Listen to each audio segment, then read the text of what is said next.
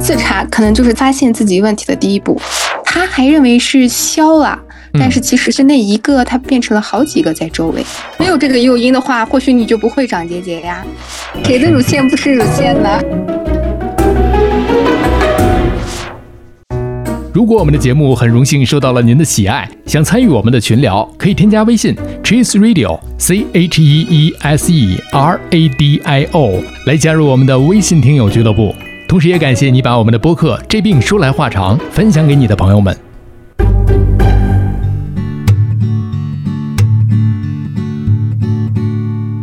你头昏脑胀，不太灵光，走路也有点儿踉踉跄跄。你肠胃可能还有点儿受凉，你吃饭只敢喝点儿汤。你鼻腔不通，喉咙发痒，这是感冒还是阳了个阳？你自测结果是一道杠，但是总觉得自己不健康。你量血压，你测血糖，你上网查，你想硬扛。家族群里各种推文，感觉你不剩多少时光。你哪儿不舒服别慌张，毕竟人吃五谷杂粮。你哪儿不舒服别紧张，来听医生怎么讲。内外妇儿科研临床，药剂检验和影像。没事儿就别胡思乱想，人生还有下半场。这病说来话长，但是也好讲。这病说来话长。欢迎收听，我是阿汤。我这行说来话长之这病说来话长。最近我们在网上看到很多的梗啊，就是尤其像我的乳腺也是乳腺这种，呃，这个句子其实是说的是大实话。还有之前我们看到的是忍一时乳腺增生啊，退一步乳腺结节，包括大张伟老师那首《万物盛开法则》，可以听一听消消气。总之呢，这个在生气的词条当中啊，乳腺结节占有一席之地。这一期呢，我们就从临床角度跟大家聊聊乳腺这件事儿。有请到的是新疆医科大学附属肿瘤医院乳腺外科一病区医师阿兹古丽阿布杜尔河曼老师。 Hello，汤老师好，大家好。呃，昵称花花老师更亲切一点，而且呢，呃，大家可以从花花老师的这个个人的自媒体平台可以了解到更多的一些科普知识啊。当然，今天邀请到我们的这个播客当中呢，跟大家聊一些从一个普通人、一个非医学专业的一个普通人去了解一些个大家在平时非常关心的一些个话题。我们首先就来聊聊哪些疾病是需要去到呃乳腺外科来挂号的呢？呃，如果是要按疾病来分的话，嗯嗯乳腺恶性肿瘤、乳腺良性肿瘤、乳腺囊肿、乳腺增生。另外，如果是按症状来分呢，比方说是乳房上如果摸到结节，嗯还有一些男性的乳房发育症，嗯都可以来乳腺外科。除此之外呢，如果想处理乳房外形的重建和嗯整形，也可以来乳腺外科看。不光是这种大家说到的这个必须医疗啊，还有一部分是这种，啊比方说您对于这个非必须医疗的一种追求也可以是吧？是的，现在非必须这种追求的医疗的人也很多，尤其是对像男性乳腺发育非常非常非常多，就很多健身的男性，他如果腺体有增生了呀，觉得看着不是很美观了，很多来做一些非常简单的手术就可以重拾自信。你看看，这个确实是有这个方面，而且大家之前我不知道有没有看过一部韩剧啊，之前我看过，具体名字我给大家再查一查啊，它就讲的是男生得了乳腺癌，不知道花花老师有没有看过？ 我好像没有哎没，有看过哈，之后我可以把对这部剧给大家推荐上来啊，可以去了解。虽然是一部喜剧啊，韩剧属于喜剧，其实我们可以就了解更多的就是，你看，首先一上来我们讲的这个问题，乳腺的问题不仅仅是女性的一个专利啊，男性也是有啊乳腺癌的一个发病的概率。也就是说，谁的乳腺不是乳腺呢？对，谁的乳腺不是乳腺？对大家的乳腺都是乳 腺。对，所以在前面呢，我们先给大家厘清几个词，比方说结节增生啊、乳腺囊肿、乳腺纤维瘤、乳腺癌等等一系列的，我们逐个来说吧。呃，什么叫做结节？什么又是增生呢？呃，其实结节算是老百姓的一个统称了。嗯，对我们来说，结节就是一个肿块儿，哦，结节可能是单个或是多个，嗯结节可能是良性的纤维瘤，也有可能是恶性的乳腺恶性肿瘤，嗯哦也有可能是片状的，像乳腺增生，它它一般呈现就可能是一个片状的肿块。乳腺增生呢，也是乳腺内组织的非均匀的一种增厚导致的。嗯呃，尤其是那种月经前后女性乳房疼痛呢，多数可能就是因为乳腺增生。说到了这个问题，有的时候在生理期的前后可能会出现胸部疼痛的一个问题。当然，后面我们也会给大家推荐一些个自查的一些个小方法啊，我们放到后面，然后再接着来说。还有一个叫做乳腺囊肿，它又是什么？像做 B 超的时候，很多时候会报一些啊、呃二类、一类，嗯它可能跟你说是囊肿、囊性之类的。嗯这个在我们跟病人解释的时候，说通俗一点，我们会解释成啊，这就是乳房上一个小水泡儿，嗯也就是说液态的半固体填充的小囊袋，嗯通常是良性的嗯。但是乳腺囊肿呢，偶尔会引起一些乳房的胀痛和不适，嗯，但是多见于年轻的女性，也就是三十到五十岁之间的女性。它是有一个多见的一个发病区间的。对对。那还有一个叫做乳腺纤维瘤，乳腺纤维瘤就是年轻女孩见最多，比如说二十多岁、三十多岁、二十到四十岁左右的女性吧，它就是一个良性肿瘤最常见的，嗯通常表现就是一个完全可以活动的光滑的一个或多个肿块。呃，你摸上它可能会左右滑动呀什么的，但是常见的就见于年轻女性。哦，你看看这个年纪又跟刚才那个有一定的下降了，但是也有一部分的重合，比如说三十到四十，你看看是这两种问题多发的一个人群了。然后还有一个就是乳腺癌了，嗯，那乳腺癌呢？它就是乳腺最常见的，我们平时说的恶性肿瘤，它嗯起源于乳腺组织，啊经常以一种单发的、固定的、不痛不痒的肿块的形式存在。嗯呃，它主要特点，第一个就是肿块，还有可能第二种就是导致你的乳房变形、皮肤凹陷，然后皮肤外形的一些改变，也有一些它是以一种乳头溢液的形式出现。血嗯腥溢液呀，或者一些姜黄色的那种血腥溢液，它都有可能是乳腺内部存在的一些问题才会导致的。啊，呃而且它的发病率呢，在围绝经期五十岁以上是最常见的。当然，更多的跟这个发病人的他的遗传史呀、晚绝经呀、月经开始的早这些都有关系。都是有一些潜在的风险在的。对，它有很多很多风险。嗯后面我们可以再说一说。对，没错。而且呢，刚才我们说了这么些概念，我看网上有好多的人就是用葡萄来打一个比方，是吧？比方说它是什么样的形态的时候，它就有一个什么样的一个变化，可以这么讲吧？可以像一串葡萄，它里面不是有一个一颗一颗一颗葡萄吗？啊，它是有很多腺体导管呀，等它有一个地方出现问题了，它可能就会产生一系列的变化，但它里边的组织结构就是跟葡萄是有一定相似度的。也就是说，刚才我们说的这个像囊肿，有的人说就是藤块里边有这个果汁啊，增生就是单个的葡萄，一颗葡萄就变大了，倒好理解。比方说乳腺癌，可能就是藤块里有烂掉的这个果肉，对，这样就嗯比较形象一点。但是怎么说呢？很多时候还是要因人而异。哎，对，嗯呃，这可能是概率上的问题，但是有一些很多病人他表现的情况还是可能会有点出入。没有可错能你里面是囊实性的东西，你爆嗯出来最后做出来可能是不好的，嗯他看到了也有可能像个水。对啊这后面就得因人而异了。没错，没错，这个在统计学上是叫概率，但是在临床上落到每一个人，它就是零和一的一个区别啊。， 对，个体差异性。我们刚才说了这些个概念，也给大家这个打了一个比方。那么最关心的一个问题，大家讨论最多的一个问题，这个结节是不是被气出来的，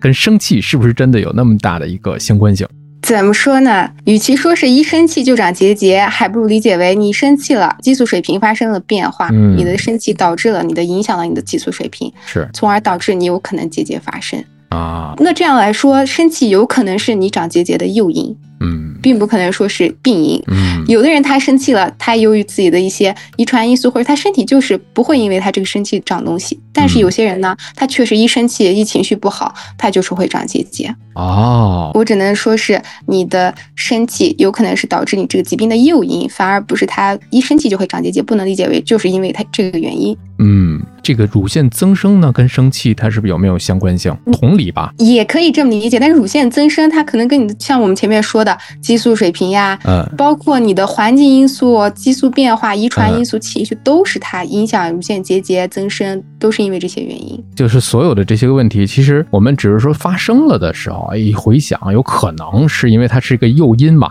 就导致的，就像一个导火索一样。没有这个诱因的话，或许你就不会长结节呀，对不哎对？对 哎，你看，所以这就是到现在为止，好像在学术领域里还没有一个完全确切的一个验证，是吧？是的，一定嗯要找证据的话，可能还证据还可能不太够，目目前可能还不太能够支撑得对，了还。需要我们继续再探索。对，但是呢，终究啊，少生气，这是一个亘古不变的一个道理啊。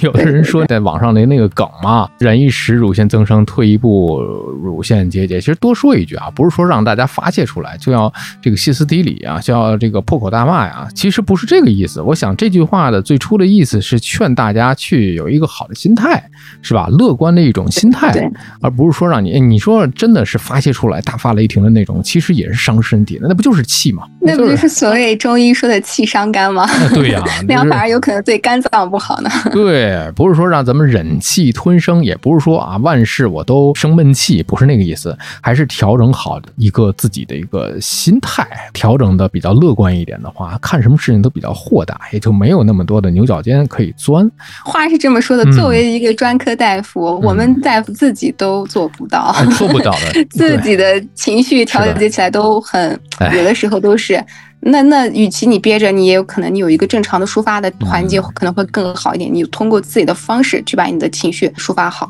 对对身体肯定是有好处的。没错。那平时花花老师都怎么去这个 消解自己的这种坏情绪呢？我第一个就是多睡 觉，啊，虽然睡觉的时间也，但比如说像这种周末休息的日子，我一定会睡个好觉。嗯然后其他时候其实平时也比较忙嘛，对周末可能就做做运动，嗯每天运动上半个小时，嗯就踩踩椭圆机之类的，啊剩下可能还真没有啥特别特殊的了。啊，对，确实是因为现在大家这个说归说啊，笑归笑啊，回家还是得生气。这个是不管是在职场当中，就是在生活当中，我们避免不了，因为人嘛，就是毕竟他是啊有七情六欲，吃五谷杂粮，啊，避免不了会有一些跟外界或者是亲人、家人交流沟通产生不必要的一些无法去避免的一些个小矛盾、小冲突，这个是避免不了的。所以呢，会生气。生气这件事儿，我觉得你说不生气不太现实，关键就是在于如何调节自己，自我调节。你看，像花花老师那个，自己好好休息一下，趁着周末是吧？这个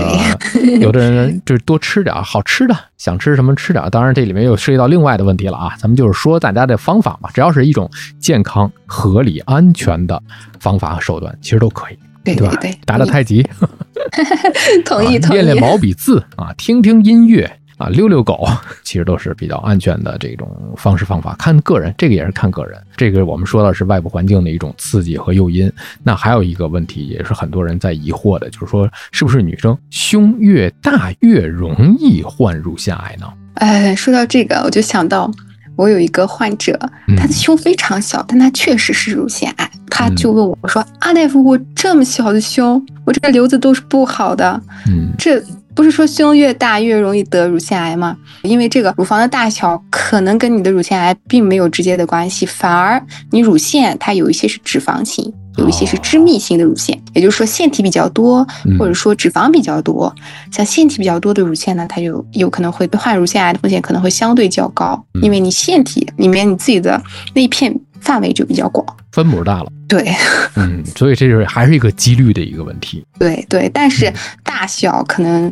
并不直接，反而是你啊这个乳腺的密度，嗯而是有一定更高的风险。嗯，呃，那还有人说是不是母乳喂养会增加患乳腺癌的风险呢？呃，这个并不一定哦。母乳喂养期间，你的雌激素和孕育激素的水平都会比较低的。嗯呃，这些激素跟乳腺癌的发展有关，但是母乳喂养期间，这些激素都得到一个暂时的休息。哦，呃，母乳喂养就可以有助于调节你的激素水平，从而嗯减少患乳腺癌的风险。嗯女性哺乳的时候时间越长，乳腺癌的风险可能就越低。嗯，持续的母乳喂养也可以延长哺乳期，从而降低乳腺癌的风险。你看，就有很多的人自己会有一些个困扰和一些疑惑啊。这刚才我们给大家厘清两个这个常识，经常会问到的一些个问题。还有的人说，为什么在有些生理期前后会产生胀痛感，甚至会自行摸到一些个肿块呢？像我们前面说的那个乳腺增生，嗯它有可能就是你生理前后胀痛的原因。嗯增生的时候，你会摸到一些片状的，你觉得哎，我乳房怎么硬硬的？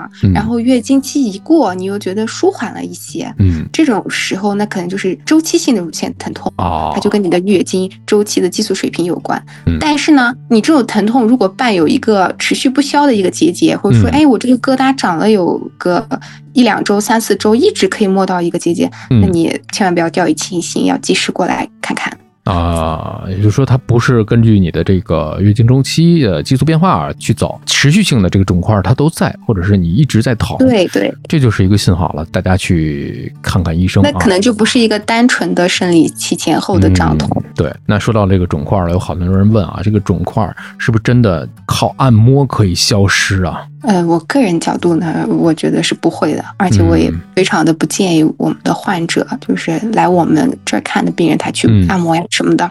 也许乳房疼的时候，病人通过按摩他缓解了疼痛，嗯，但是当当也有一些人来看病的时候，他说：“哎，我去乳房推拿、乳房按摩，嗯人家摸到我这儿有结节来了，让我嗯来看病了。那这个有可能是你通过那个发现了你的问题。啊，但是你在知道自己有结节的情况下，你再去按摩，如果这个瘤子，如果这个疙瘩它是一个不好的，嗯，你通过按摩，它可能会影响，就有可能会造成一个局部的扩散。哦，确实我们有见过，有一些病人他说我哦这本来有个结节，我想把它按没，然后这一嗯按没，他还认为是消了，嗯但是其实是那一个，它变成了好几个在周围。这个是一个大家容易去觉得是是好像是对的一件事，其实是一个误区。嗯，呃，另外的一个呢，就是大家会认为吃豆制品会诱发乳腺癌，是这么回事儿吗？豆制品，像我本人我也很喜欢豆浆呀、豆类啊，什么咖啡，包括也是豆制品嘛，嗯，对，富含丰富的雌激素。但是你通过吃这些，它不会说是让你有乳腺癌，不可能，它风险也不一定会增加，因为它给你补充的那点雌激素可能并不是很多，日常生活中完全是可以接受的。当然，除非你真的去做一些物物理性的，你去补充这些雌激素，有可能。对乳腺是不好的，但是像日常生活中饮用的，嗯，呃，是一般来说是非常安全的。嗯，而且这个豆制品当中确实是它是富含这个植物雌激素，但是呢，咱们不能抛开这个剂量去谈它这个危害啊，对对对，这跟您单独的去补这个雌激素的概念是不太一样的。这里面就是一些日常的生活当中的一些个困扰跟误区。另外呢，就是刚才我一开始说的，这个男性其实或多或少吧，就是也从概率上来讲，可能也会有患乳腺疾病的一种发生的可能性，是吧？对，男性乳腺癌的病人虽然我们很少见，嗯但是呢，不代表没有。嗯没错嗯男性乳腺癌它确实也会发生，而且男性乳腺癌的恶性程度是相对于女性来说是比较高的。除了这个恶性肿瘤之外，嗯我们还有一些像我最前面提到的男性乳腺局部的问题，男嗯性乳腺发育症呀、这些问题都可以通过一些腔镜下的腺体切除来解决，又美观又可以很快的恢复。其实这个问题，大家也可以回听我们之前的这个整形外科露露医生聊的这一期内容啊，也是就是谈到这个问题，避免不了有一些个男性也在面临这么一个困扰。当然了，这个的问题呢，不管是我们在聊，还是影视剧当中，已经其实在现在的这个年代里面给大家提了一个醒了，男性也应该有一个自己的一个怎么讲呢？一个警惕。不要觉得哎，我是男性，我不可能有这些问题，然后看自己，比方说摸到了结节，摸到了什么，就比较大意，这这绝对不好。扣题了，谁的乳腺不是乳腺呢？对呀、啊是乳腺不是乳腺 的。对，都得面临这么一个问题。另外呢，就是说到了乳腺癌的一个高发人群，它有哪些个特点呢？第一个呢，就是遗传因素，哦比，如说家里面如果有乳腺癌的亲戚，比如说嗯母亲、姨妈嗯之类的，如果有遗传下来，那嗯确实是一级亲属患有乳腺癌，或者说是卵巢癌。病人自身没有这个症状，也应该要定期进行一个乳腺癌的筛查，嗯，通过一些简单的检查，比如乳腺 B 超、嗯年龄稍微大一点，三十六岁以上可以做做乳腺钼靶。嗯呃，第二点就是基因突变，也就是说你家族史可能并不是很典型，但是呢，到你了，你突然发现自己患了这个病，嗯那这种时候就可以做一些基因检测，看看自己是不是有 BRCA 基因的突变。嗯呃，哦这是第二个原因。之前我们说过，月经开始早，月经结束晚嗯，未婚未育或者晚育、未哺乳、肥胖也跟乳腺癌的风险是有关系的。啊，这样还有就是一些个人的病史，如果以前患过乳腺癌或者说导管原位癌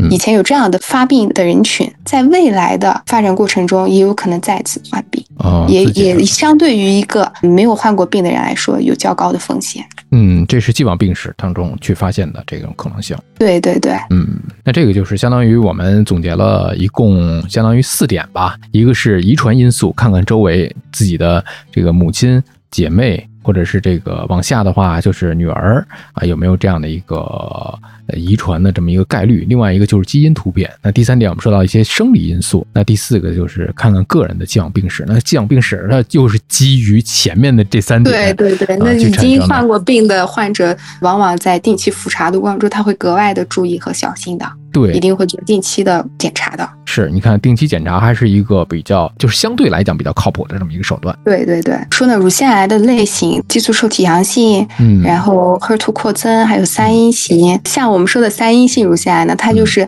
雌激素、孕激素以及 HER2，它都是阴性的。嗯相对于其他的类型来说，它可能治疗的手段会相对少一点哦，所以说大家会觉得三阴性乳腺癌比较呃害怕。嗯，但是现在也有很多很多很多种治疗的方法，并没有以前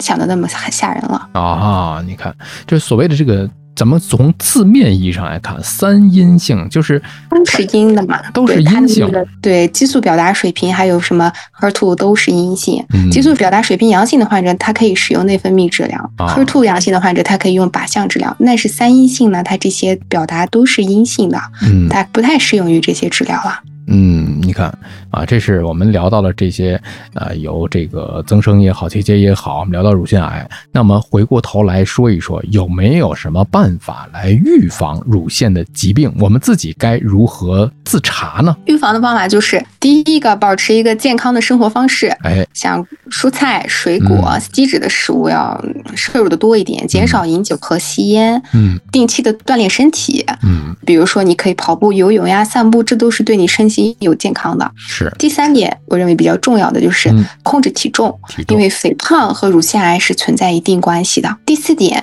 就是缩短激素疗法的时间，也就是说，有些人他快绝经了，但是他又想再延长经期，他可能会用一些治疗的手段，这个必须要在妇科、妇产科问诊的情况下科学的使用，不能自己过度使用。嗯。第二个就是避免过度暴露于放射与射线。这是有一些个特殊的工作或者特殊的情况了。对对对，嗯，其实我对们对对在第一期的时候，这个播客第一期请到的就是影像科的尹老师跟大雁跟大家去科普了一下啊，我们啊每做一次这种影像的检查，我们呃辐射大概是多少啊？是跟你的坐飞机来比， 跟这个那个对机场 火车站安检来比，其实它是没有多少的。总之，我们是有的时候医院检查有好多的误区，比方说有的朋友会觉得，哎呀。